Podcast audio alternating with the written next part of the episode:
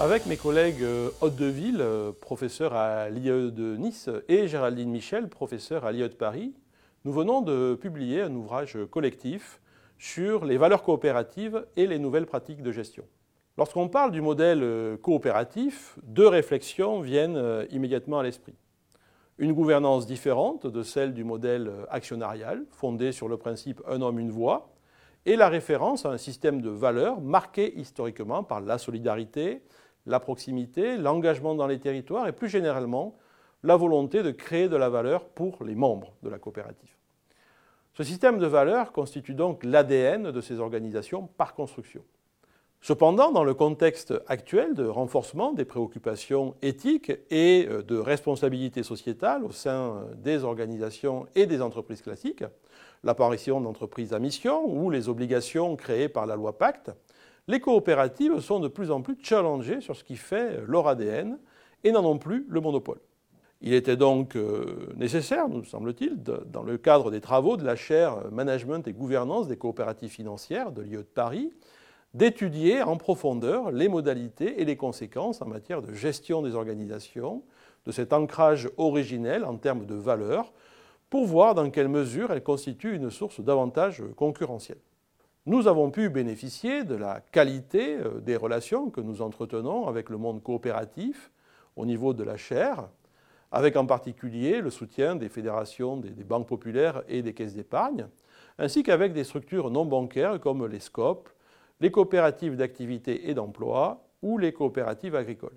Euh, cela nous permet de faire émerger euh, des éléments propres au secteur bancaire, mais plus généralement d'identifier des principes généraux faisant la spécificité du management de ces organisations. Cet ouvrage traite donc de l'impact de ces valeurs à deux niveaux. D'abord celui des processus de décision, de la gouvernance et de la stratégie générale, et celui des principes euh, de fonctionnement et de management au travers des politiques RH, commerciales, l'intégration concrète de ces aspects de RSE, ainsi que les conséquences de ce cadre juridique particulier. Nous nous attachons donc à démontrer comment les valeurs coopératives sont un facteur orientant clairement un certain nombre de décisions stratégiques, influencent les acteurs et constituent une réelle spécificité, offrant ainsi un levier pour un avantage concurrentiel. Le poids des valeurs dans la gouvernance, dans la capacité de différenciation ou leur coexistence euh, avec les, les exigences d'exercer son activité dans un contexte concurrentiel assez classique font faire face à des défis que de n'importe quelle organisation. La plupart des coopératives que nous avons l'habitude d'étudier nous ont toujours dit ne pas vouloir déroger aux exigences et aux attentes de la clientèle, qui sont aussi le plus souvent des sociétaires. Cette situation confère un caractère hybride donc à ces organisations, qui n'est pas sans effet sur la culture managériale et les pratiques de gestion. Dans cet ouvrage, nous montrons en quoi il est nécessaire de faire évoluer ces pratiques afin de concilier valeurs économiques et valeurs sociales et à revisiter aussi des notions comme la proximité ou la performance sociale. Euh, au-delà des, organisations coopératives, euh, elles peuvent être aussi un lieu d'expérimentation et d'émergence de nouvelles pratiques de management. Dans la deuxième partie de l'ouvrage, d'ailleurs, nous, rentrons dans le détail de, certaines pratiques de gestion. Euh, et toujours grâce à cette proximité que nous entretenons avec euh, ce terrain de recherche. Par exemple, la construction de véritables euh, capital marques coopératives, des éléments sur la dimension relationnelle en marketing de ces modèles, ou la réponse à un objectif de consommation responsable. Toutes ces particularités, on peut aussi les retrouver à travers d'autres thèmes comme l'utilisation d'excédents financiers générés par l'activité vers les membres plutôt que d'être distribués à des, actionnaire. Cet ouvrage collectif est donc le résultat de, notre volonté, via la chaire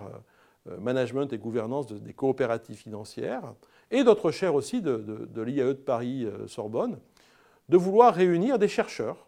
et de coordonner un programme de recherche global sur le monde coopératif et ses modes de fonctionnement, avec l'ambition de nourrir euh, et de se nourrir de ces pratiques et de voir comment les transférer peut-être à d'autres organisations. L'hybridité de ces organisations, euh, confrontées donc à des logiques de marché, mais voulant faire valoir leurs différences coopératives, produit pour nous un cadre au sein duquel émergent des nouvelles pratiques managériales, un lieu aussi d'innovation possible pour les pratiques de gestion, un lieu pour identifier de nouveaux critères de performance. L'idée aussi qu'un autre management est possible à partir du moment où l'ensemble des membres l'a décidé. Naturellement, elles sont euh, un lieu de tension entre ces deux logiques. On retrouve ces tensions parfois entre les membres, dans les instances de gouvernance, avec des managers qui parfois se considèrent dans une entreprise classique tournée uniquement vers la maximisation du profit. Le monde coopératif euh, et plus généralement les organisations de l'économie sociale et solidaire constituent donc un sujet d'étude qui euh, nous ouvre pas mal de perspectives